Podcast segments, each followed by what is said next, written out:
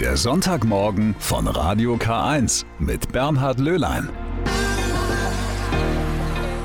Das freut mich, dass Sie heute wieder mit dabei sind beim Sonntagmorgen mit Radio K1, dem Kirchenfunk im Bistum Eichstätt.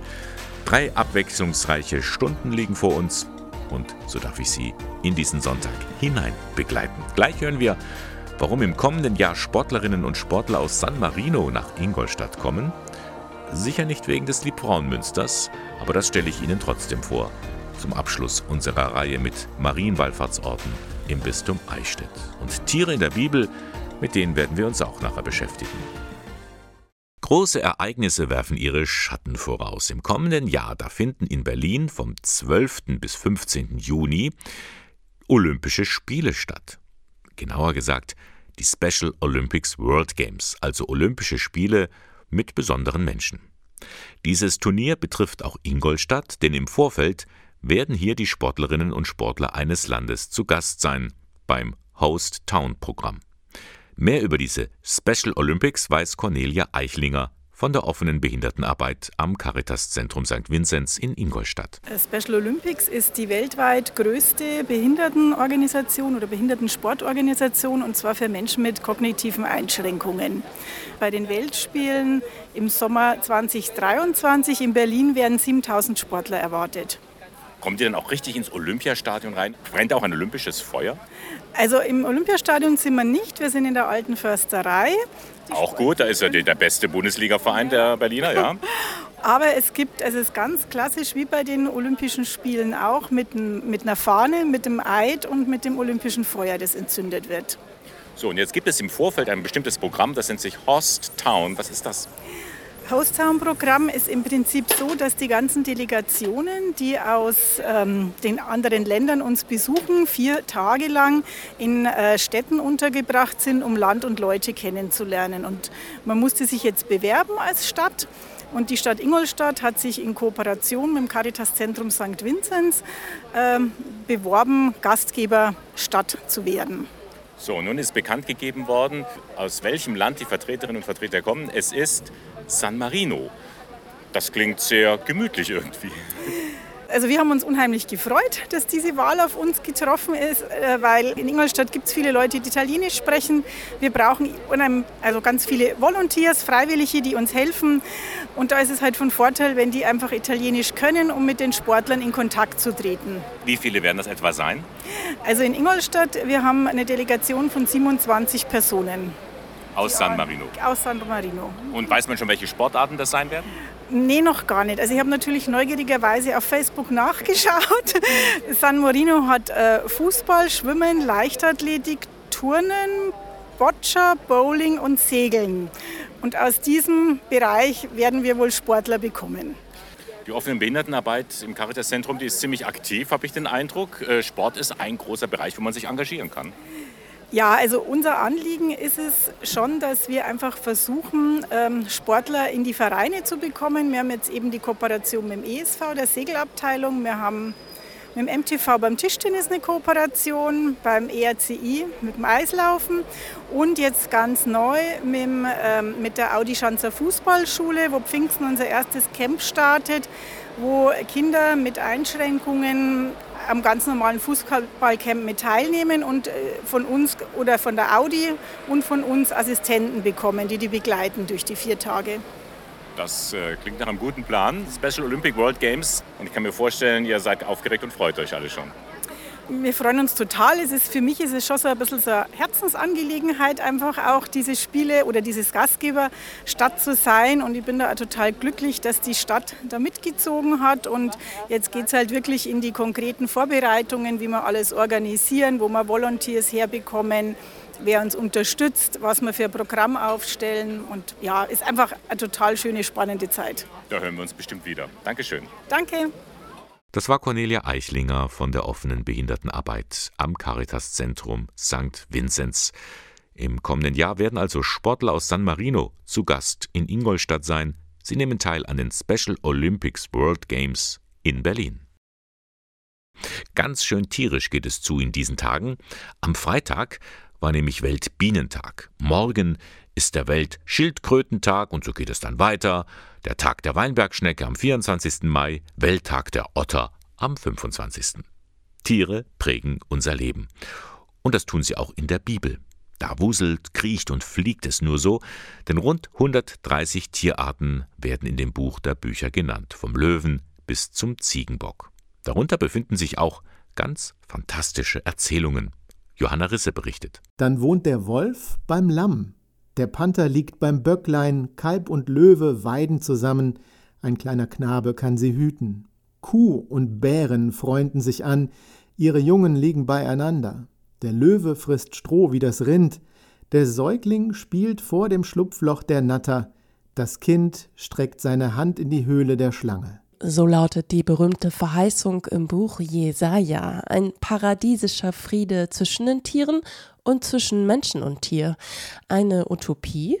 Fest steht, die Tierwelt Palästinas war in der alten Zeit noch wesentlich zahl- und artenreicher als heute, so Julian Hese vom Bonifatiuswerk. Es gab Flusspferde, Krokodile, Bären, Löwen, Leoparden und das spiegelt sich natürlich auch in den biblischen Texten wieder, die sozusagen die Erfahrungswerte der biblischen Autoren durchaus auch wiedergeben. Diese Tiervielfalt im Heiligen Land gehörte ja für die biblischen Autoren zur Tagesordnung. Und deswegen spielen Tiere in der Bibel natürlich auch eine ganz, ganz wichtige Rolle. Die Schlange führte einst Eva in Versuchung. Auf dem Esel ritt Jesus nach Jerusalem. Heuschreckenarten plagten das alte Ägypten.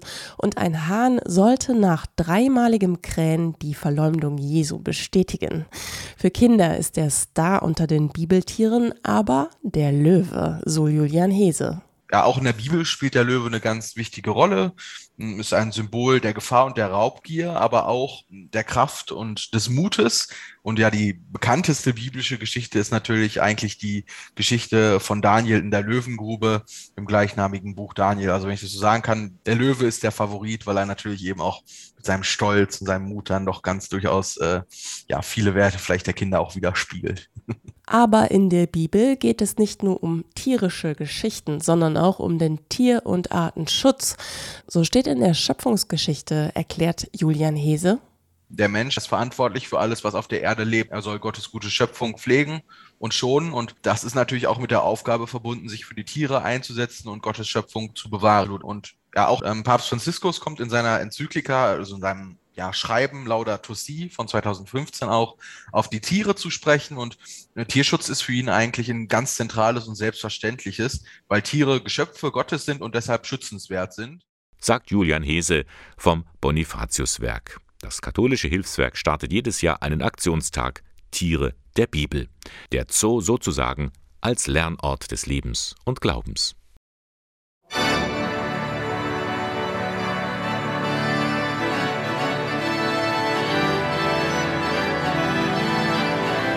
So klingt die große Kleisorgel im Ingolstädter Liebfrauenmünster. Ein Genuss für jeden Kunstliebhaber. Überhaupt wird die prächtige spätgotische Hallenkirche gerne von Kulturbeflissenen aufgesucht, aber auch von Pilgern. Und das liegt vor allem an einem Gemälde, das in einer Seitenkapelle hängt. Die dreimal wunderbare Mutter. Mit ihr schließen wir heute unsere Reihe von Marienwallfahrtsorten im Bistum Eichstätt ab. Und dazu gehört tatsächlich das Münster, zur schönen unserer lieben Frau in Ingolstadt. Denn dieses Marienbild hat eine besondere Geschichte, erklärt Kerstin Merkel.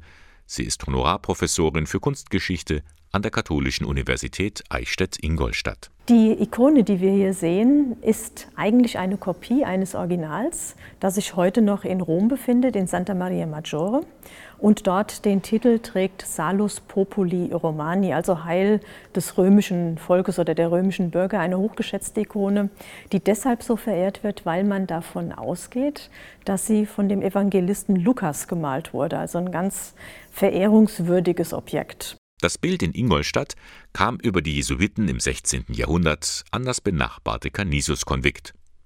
Doch woher stammt der Titel Dreimal wunderbare Mutter? Das geht auf den Jesuitenpater Jakob Remm zurück. Am Abend des 6. Aprils 1604 betet er zusammen mit Schülern vor diesem Marienbild. Bei einem dieser Gebete saß oder kniete er im Hintergrund in einer Ecke und während äh, die lauretanische Litanei gebetet wurde, fing er an einer bestimmten Stelle an zu schweben. Und das war die Stelle, in der die wunderbare Mutter gelobt wird. Und ihm wurde in dem Moment klar, dass das die Lieblingsstelle von Maria sei in der lauretanischen Litanei. Und deshalb hat er angeregt, dass diese Stelle der wunderbaren Mutter ab jetzt dreimal wiederholt wird. Und so kommt auch hier die Ikone zu ihrem Namen, die dreimal wunderbare Mutter.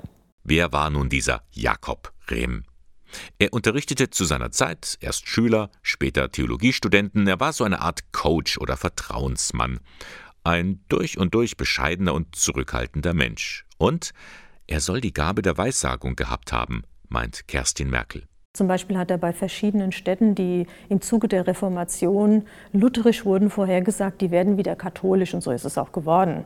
Er hat auch nicht so nette Voraussagungen getroffen, zum Beispiel bei Schülern, die über die Stränge geschlagen sind, die sich nicht mehr erziehen ließen. Denen hat er gewaltsamen Tod vorausgesagt, ist natürlich auch eingetreten.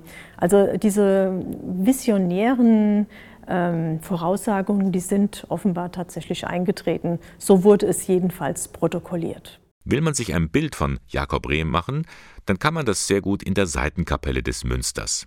Denn neben dem Gnadenbild hängt eine Holzstatue des Jesuitenpaters. Auf den ersten Blick sieht man einen sehr ausgezerrten, hageren Mann, das lässt schon darauf schließen, dass er nicht sehr gesund war. Aber die Hauptsache, die sich uns vermittelt, ist ein Schulterhochstand oder wie man damals gesagt hat, ein Buckel.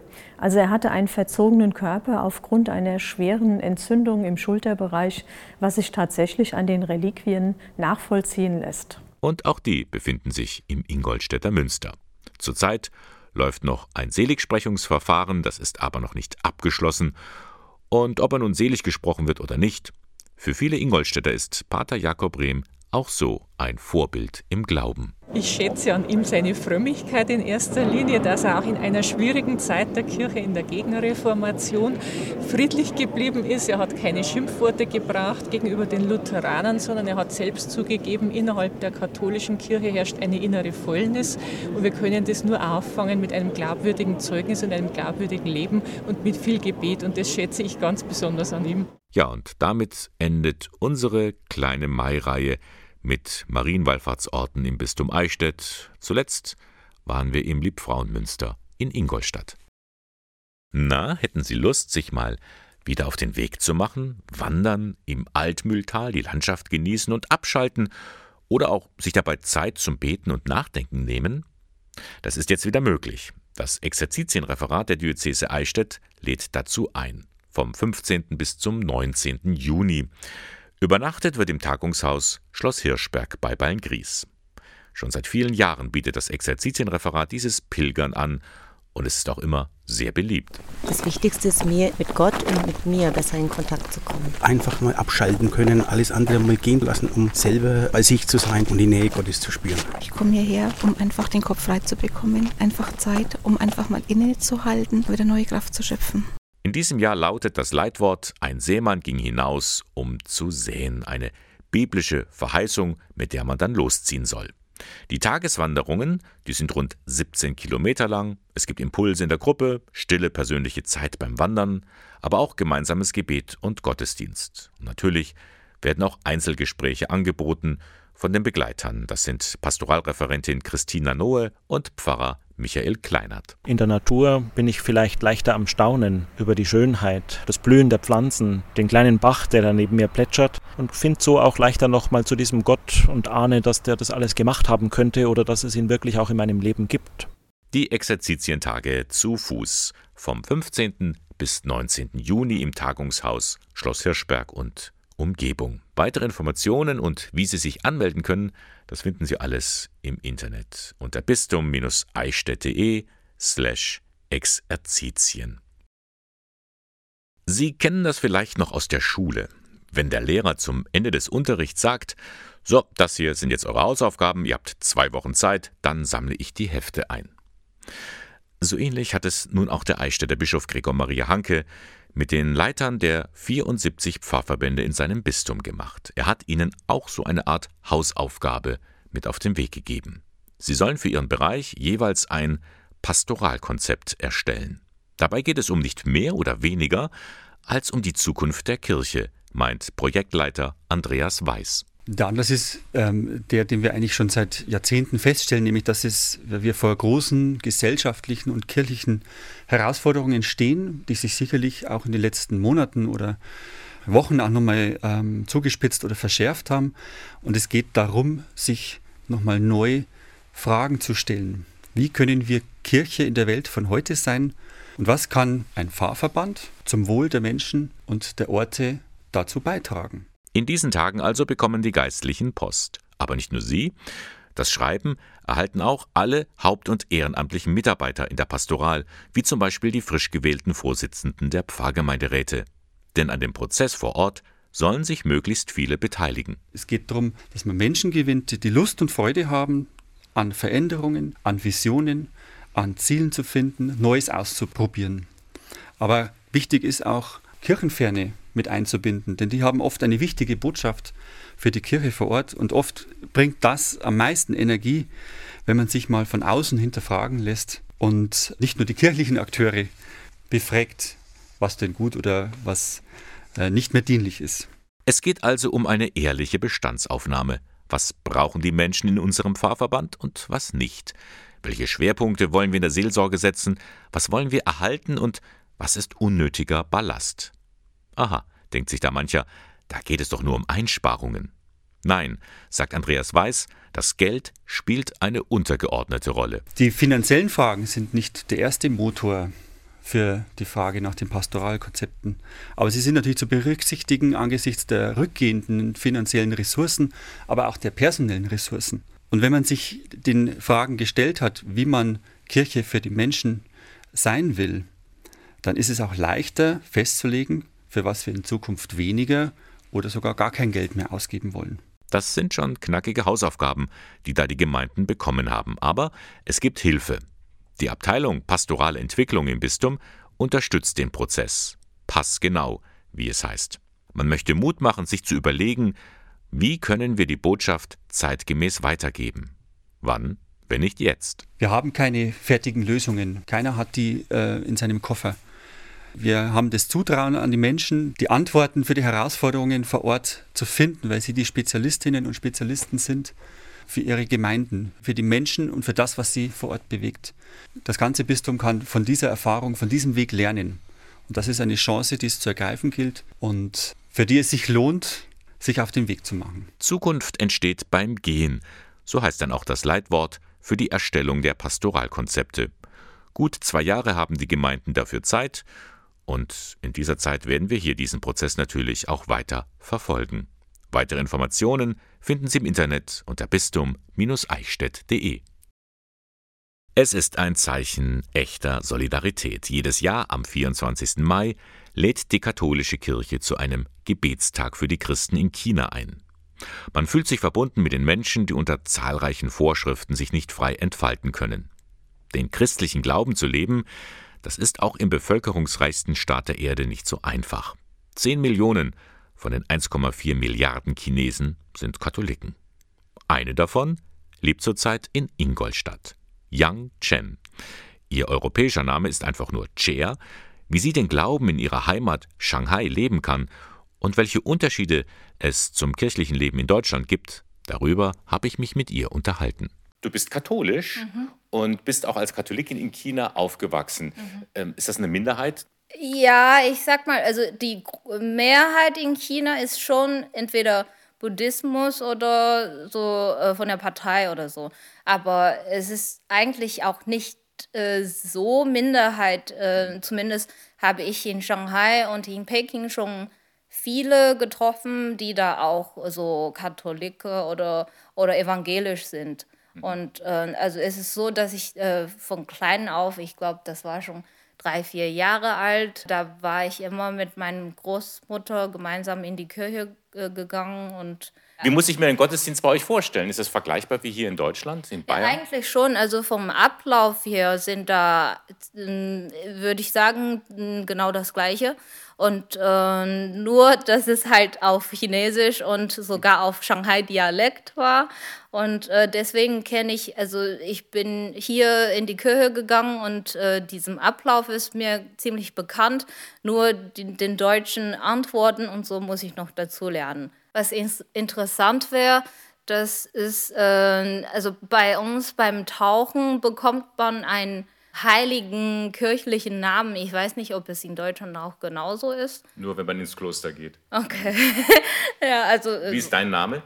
Cecilia. Mhm. Genau. Wenn man sich das so vorstellt, katholisch in China, du konntest deinen oder du kannst dort deinen Glauben frei ausüben dass man irgendwie bedrängt oder be, äh, unterdrückt wird, ist keine Rede davon. Nö, also ist, ich rede eigentlich ganz offen über meinen Glauben und so. Ist es nicht, dass man da irgendwie so verstecken müsste und hat auch nicht viel mit äh, politisch oder sowas zu tun. Genau. Was bedeutet dir der Glauben? Wann meinst du, hilft er dir für dein Leben? Hm, also es hilft mir ganz gut, wenn ich manchmal ein bisschen so nicht weiß im Moment, wie das Leben jetzt hinführt. Wenn man vielleicht auch so ein bisschen enttäuscht von so Sachen, wo man halt eigentlich äh, Erwartungen darauf gesetzt hat und so, dann, dann suche ich schon ein bisschen innere Ruhe und äh, gehe ich dann gern in, in die Kirche, auch wenn es kein äh, Gottesdienst war. Und äh, also halt einfach ein bisschen zur Ruhe zu kommen und äh, so wirklich ein bisschen innerlichen so Gespräch mit dem Gott und so zu führen, ja halt ein bisschen so wirklich zu den Fragen oder, oder richtigen Sinn von dem Leben oder so zu kommen. Wenn du jetzt in Deutschland, also hier in Ingolstadt oder woanders, einen Gottesdienst besuchst, gibt es da Unterschiede? Eigentlich nicht, aber also ich finde, der Chor, das ist dann schon viel besser als in China. Also in China haben wir auch, äh, in Shanghai zum Beispiel, äh, also bei dem größeren Kirche gibt es auch schon ganz gute Chor, aber es ist halt, hier hört sich noch viel professioneller an und ein, ein bisschen unterschiedlich ist. In, in China haben wir, also zumindest was ich erlebt habe, da wird viele gebetet, aber halt in Form von Texte, was man auswendig lernt. Anscheinend gibt es diese auswendig gelernte Bete nicht. Mhm. Und das finde ich schon gut, weil ich mag das nicht so gerne. ja, also für mich ist das eher so ein bisschen Formaliensache und für mich ist es eher äh, wichtiger, dass ich halt wirklich ein bisschen innerlichen äh, Gespräch führe mit dem Gott und so. Also deswegen lebe ich das dann also gerne ein bisschen anders. Sagt Chea, eine Katholikin aus China. Am Dienstag begeht die katholische Kirche den Weltgebetstag für die Christen in China. Menschen auf der Flucht. Sie brauchen Hilfe. Freiwillige, die sich um sie und um die Kinder kümmern, die in der Fremde eine Heimat finden wollen. Klingt so, als würde ich jetzt von der Gegenwart reden, Flüchtlinge aus Syrien, Afghanistan oder jetzt aus der Ukraine, die bei uns gestrandet sind. Aber die Beschreibung, die stammt aus dem Jahr 1952, vor 70 Jahren in Ingolstadt. Das war die Geburtsstunde des Sozialdienst katholischer Frauen, erzählt deren heutige erste Vorsitzende Ursula Schmidt. Die Bevölkerung in Ingolstadt hat wirklich noch schwer unter den Folgen des Zweiten Weltkriegs gelitten.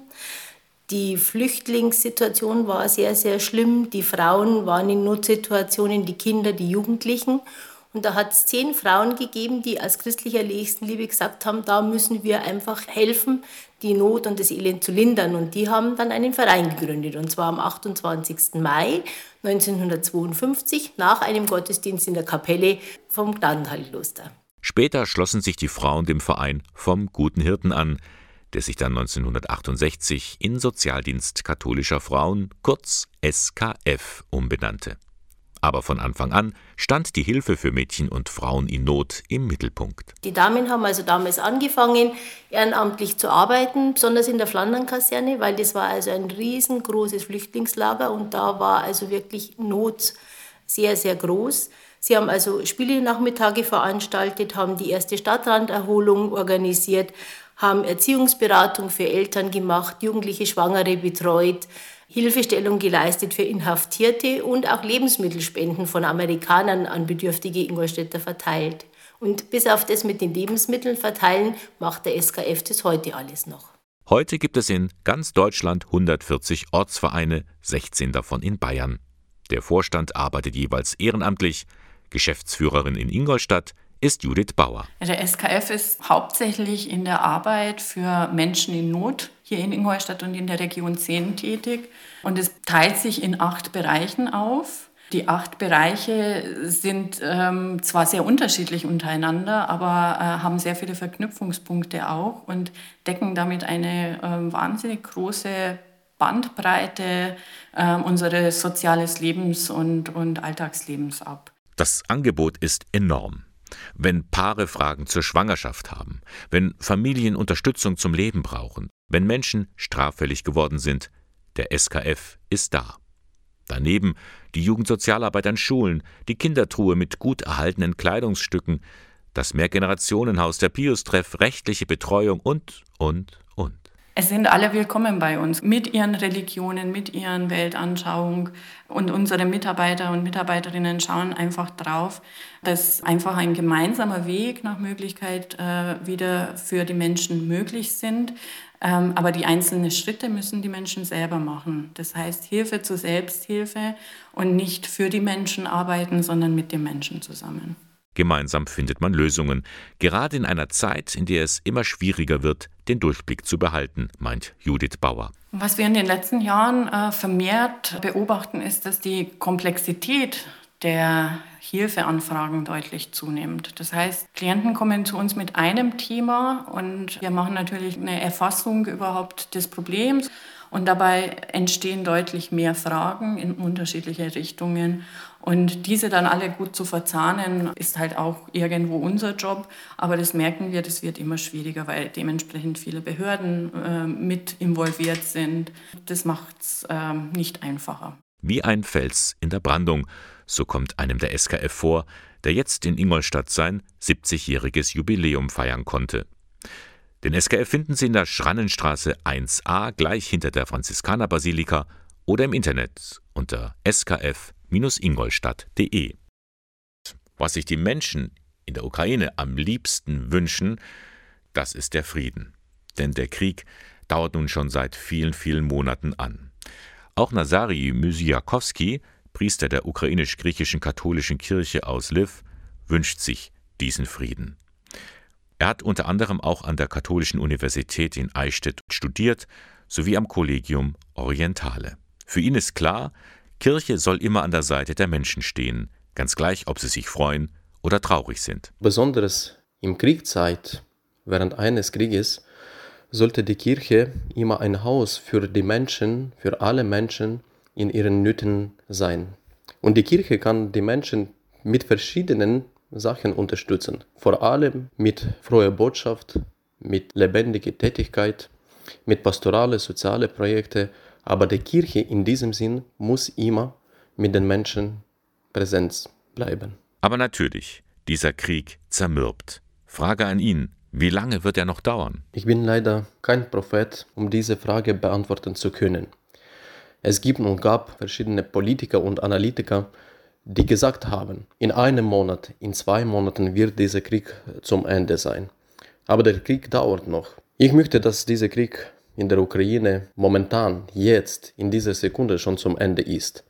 Aber der Krieg dauert noch. Meine Einschätzung, ich hoffe, dieser Krieg bald beendet wird. Nazari Mysiakowski besucht in der kommenden Woche das Bistum Eichstätt, und zwar im Rahmen der Pfingstaktion von Renovabis. Bei einer Veranstaltung in Eichstätt spricht er über den Krieg in seiner Heimat sowie über Themen der Pastoral. Am kommenden Dienstag, den 24. Mai, möchte ich Sie zu einem Vortrag über die Pastoral bzw. die Pastoraltätigkeit in der Ukraine einladen. Ich möchte über die pastorale Grunddimensionen mit euch sprechen und zeigen, wie diese Grunddimensionen an der Tätigkeit im katholischen Universität miteinander verbinden sind. Sie können dabei sein am kommenden Dienstag um 19 Uhr im Eichstätter Priesterseminar wird er über seine Erfahrungen sprechen. Seit wenigen Wochen ist sie im Amt, Kerstin Klaus, die neue Missbrauchsbeauftragte der Bundesregierung. Soeben hat sie gefordert, Für einen besseren Schutz braucht es mehr Fachleute und Beratungsstellen vor Ort. Wie Wirbelwind. So heißt die Fachberatungsstelle bei sexualisierter Gewalt in Ingolstadt. Getragen von einem unabhängigen Verein kann hier jeder kommen, der irgendwie mit diesem Thema in Kontakt geraten ist, erzählt Psychologin Petra Kufner. Also im Grundsatz unserer Beratung ist die parteiliche Beratung, das heißt immer im Sinne der Betroffenen und wir nennen das bedarfsgerechte Begleitung. Was braucht der Mensch, der zu uns kommt, gerade im Moment? Und eine wichtige Unterscheidung zu anderen äh, Kontexten ist, dass es nicht so wichtig ist, was ist genau passiert, sondern wie geht es dem Menschen gerade damit? Was nimmt der Mensch, der zu uns kommt, noch wahr an Wirkungen des Trauma? Und darum geht es.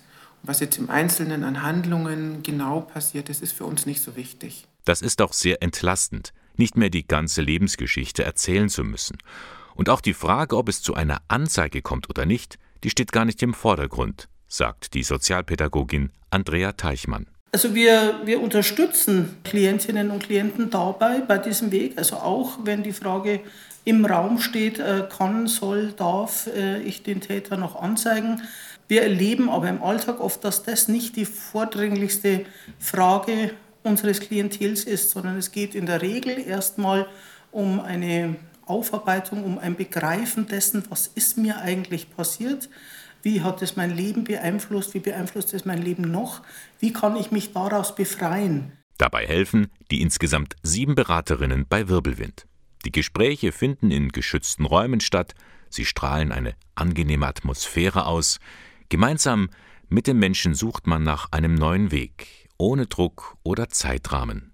Einziges Problem, es kommen viele Anfragen. Wir haben momentan durchschnittlich täglich ein bis zwei neue Aufnahmen und können die schwer bewältigen. Das heißt, wir haben im Moment eine Warteliste von circa drei Wochen und ähm, also im ersten Telefonat erklären wir das den Hilfesuchenden.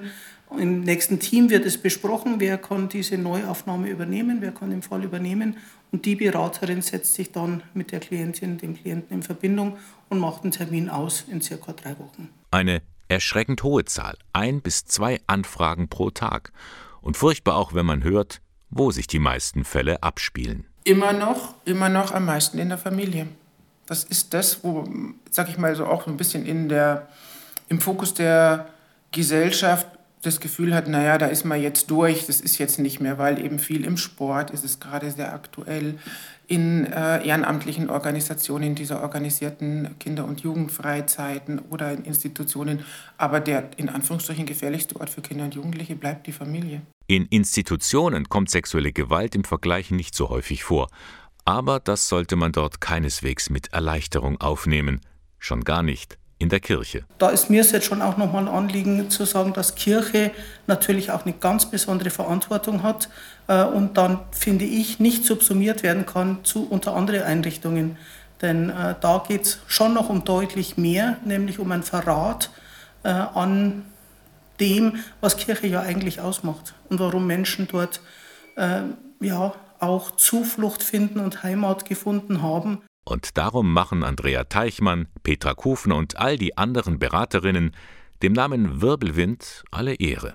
Sie wirbeln Staub auf, damit ein Tabu verschwindet. Und sie geben den Betroffenen Halt und Kraft.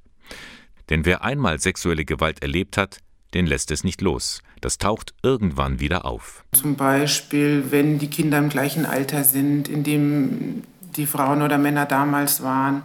Oder wenn eine Partnerschaft äh, in eine Krise gerät, dann kommt noch mal ganz viel hoch. Oder wenn der Täter oder die Täterin stirbt oder manchmal Fragen sind, ähm, wenn es zum Beispiel in der Familie war, soll ich den jetzt pflegen oder bin ich jetzt für den zuständig? Also immer wieder so krisenhafte Situationen und man kommt an diesem Thema nicht vorbei. Und darum ist es gut, dass es Wirbelwind gibt, seit 30 Jahren. Sie erreichen die Fachberatungsstelle bei sexualisierter Gewalt in Ingolstadt unter folgender Rufnummer 0841 17353, die Vorwahl von Ingolstadt und dann 17353.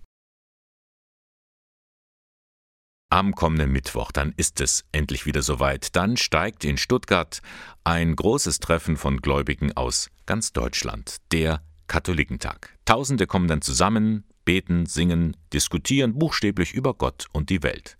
Mit dabei sind auch Promis und Politiker, sogar der Bundeskanzler kommt. Hier einmal vorab die wichtigsten Infos rund um das Treffen in Stichworten. Gabriele Höfling berichtet. Motto. Das Motto des Katholikentags lautet Leben teilen. Teilen gehört zu den christlichen Grundwerten. Das hat zum Beispiel der heilige Martin gezeigt, der Patron des Bistums Stuttgart, in dem der Katholikentag stattfindet. Martin hat vor vielen Jahrhunderten seinen Mantel mit einem Bettler geteilt. Seitdem gilt er den Christen als Vorbild. Aber beim Katholikentag geht es auch noch um ein ganz anderes Teilen, den eigenen Glauben zusammen mit anderen feiern. Themen und prominente Gäste. Auf dem Katholikentag haben sich einige Promis angesagt. Sogar Bundeskanzler Scholz und mehrere Minister wollen kommen aber auch der Entertainer Eckhard von Hirschhausen. Es gibt viel zu besprechen, weiß Kirchenjournalist Joachim Heinz. Zwei Themen werden das Treffen definitiv überlagern. Ähm, das ist der Ukraine-Krieg und die Corona-Pandemie bzw. die Folgen dieser Pandemie. Innerkirchlich ähm, wird man sicherlich über Kirchenreformen sprechen. Da geht es dann um Fragen wie Zulassung von Frauen zum Priesteramt oder aber äh, Machtteilung von Bischöfen. All diese Fragen werden sicherlich auch auf diesem Katholikentreffen eine Rolle spielen. Ablauf und Programm. Der Katholikentag startet am Mittwoch mit einem bunten Abend aus Musik und Kultur unter freiem Himmel. Am Donnerstag gibt es dann einen großen Gottesdienst zu Christi Himmelfahrt, am Sonntag den Schlussgottesdienst, auch beides draußen. Das Programm bietet natürlich noch viel mehr. Dazwischen gibt es sicherlich äh, die großen Podien mit prominenter Beteiligung, allen voran vielleicht Bundespräsident Frank-Walter Steinmeier. Ähm, dann kann man darauf verweisen, dass am Freitag eine große Friedenskundgebung für die Ukraine geplant ist. Das wird sicherlich dann auch Bilder produzieren, die von diesem Katholikentag in Erinnerung bleiben werden. Ja, und dann hat wahrscheinlich jeder so sein ganz persönliches äh, Highlight, was er auf diesem Katholikentag dann finden wird. Eintritt und Besucherzahlen. Eine Tageskarte für den Katholikentag kostet 35 Euro, eine Dauerkarte 108, eine Familienkarte für das gesamte Treffen 164 Euro.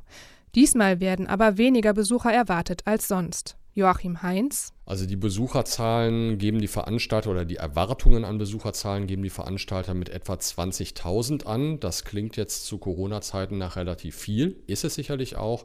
Aber das ist, wenn man das im Vergleich zu dem Katholikentag in Münster 2018 setzt, mal gerade ein Viertel der Besucher, die dort in Münster waren. Der Katholikentag in Stuttgart. Nicht nur Promis und Politiker werden dabei sein, sondern auch ich. Ich werde für Sie berichten. Und zwar am kommenden Sonntag in der Sendung Sonntagmorgen gibt es dann eine ausführliche Zusammenfassung vom Katholikentag in Stuttgart.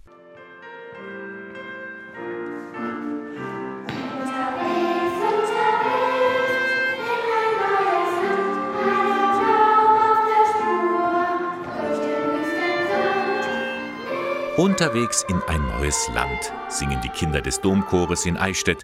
Es ist die Generalprobe für das gleichnamige Singspiel. Das thematisiert den Auszug aus Ägypten. Seit mehr als einem halben Jahr proben die Kinder und Jugendlichen nun schon die Musik- und Sprechszene. Und heute Nachmittag wird es dann endlich aufgeführt in Eichstätt. Und zwar um 15.30 Uhr im Kolpinghaus. Das wird eine bunte Sache, meint Domkapellmeister Manfred Feig, der die Leitung hat. Lebendig wird es durch verschiedene Komponenten. Einmal durch das Spiel der Kinder. Die Kinder haben Kostüme an, die Israeliten darstellen sollen. Äh, alle haben Kostüme an, auch der Pharao, Mose. Dann haben wir verschiedene Requisiten. Das macht es natürlich spannend für die Kinder. Für den Domkinderchor und die Solisten aus der Jugendkantorei B ist das eine tolle Sache. Die sind mit Herzblut dabei. Also der Reiz von einem Musical oder einem Singspiel in dem Fall liegt darin, dass Kinder auch sich ganz einbringen in eine Rolle dass sie alleine was darstellen. Dadurch wachsen sie natürlich in ihrer Persönlichkeit und tauchen ganz anders in diese Thematik ein. Wenn wir jetzt nur ein Lied gesungen hätten über den Auszug aus Ägypten, dann würde das auch thematisiert werden und ich müsste vielleicht ein bisschen mehr dazu erzählen. Aber so erleben die Kinder das. Unterwegs in ein neues Land. Das Kindermusical wird heute Nachmittag aufgeführt und zwar um 15.30 Uhr im Kolpinghaus in Eichstätt. Der Eintritt ist frei, eine Anmeldung ist nicht nötig.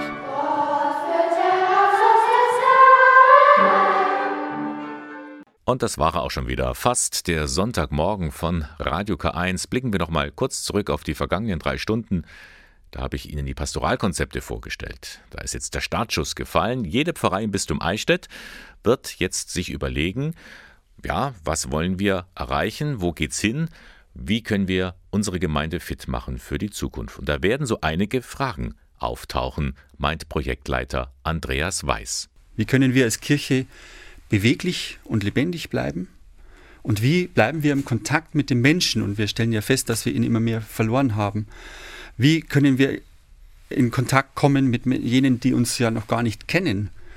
Wie können wir die Botschaft ins Spiel und ins Leben bringen, damit wir eben angesichts der großen Herausforderungen unserer Zeit Zeichen und Werkzeug sein können, dass wir als Christinnen und Christen überzeugen können von unserer befreienden und erlösenden Botschaft.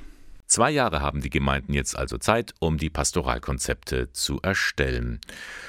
70 Jahre SKF, darüber haben wir heute auch berichtet. Vor 70 Jahren, 1952, wurde der Verein gegründet und es war eine große Notsituation damals, erzählt die heutige erste Vorsitzende Ursula Schmidt. Die Damen haben also damals angefangen, ehrenamtlich zu arbeiten, besonders in der Flandernkaserne, weil das war also ein riesengroßes Flüchtlingslager und da war also wirklich Not sehr, sehr groß. Sie haben also Spiele-Nachmittage veranstaltet, haben die erste Stadtranderholung organisiert, haben Erziehungsberatung für Eltern gemacht, jugendliche Schwangere betreut, Hilfestellung geleistet für Inhaftierte und auch Lebensmittelspenden von Amerikanern an bedürftige Ingolstädter verteilt.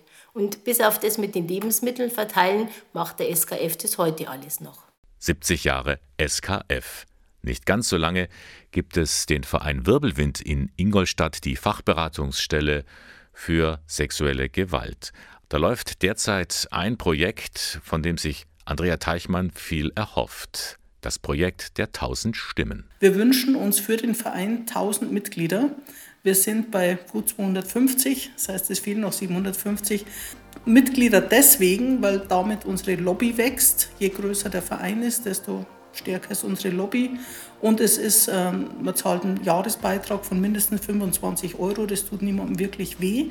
Und für uns ist es aber eine Form von dauerhafter finanzieller Unterstützung, die uns in unserer Autonomie sagenhaft unterstützt. Also mitmachen lohnt sich bei Wirbelwind in Ingolstadt. Und das war der Sonntagmorgen von Radio K1, der Kirchenfunk im Bistum Eichstätt. Sie finden uns dort in der Luitpoldstraße 2. Moderation und Redaktion der Sendung Bernhard Löhlein. Ich wünsche noch einen schönen Sonntag und wie gesagt, nächsten Sonntag kommt die Sendung dann aus Stuttgart direkt vom Katholikentag. Ich freue mich, wenn Sie da mit dabei sind. Bis dann.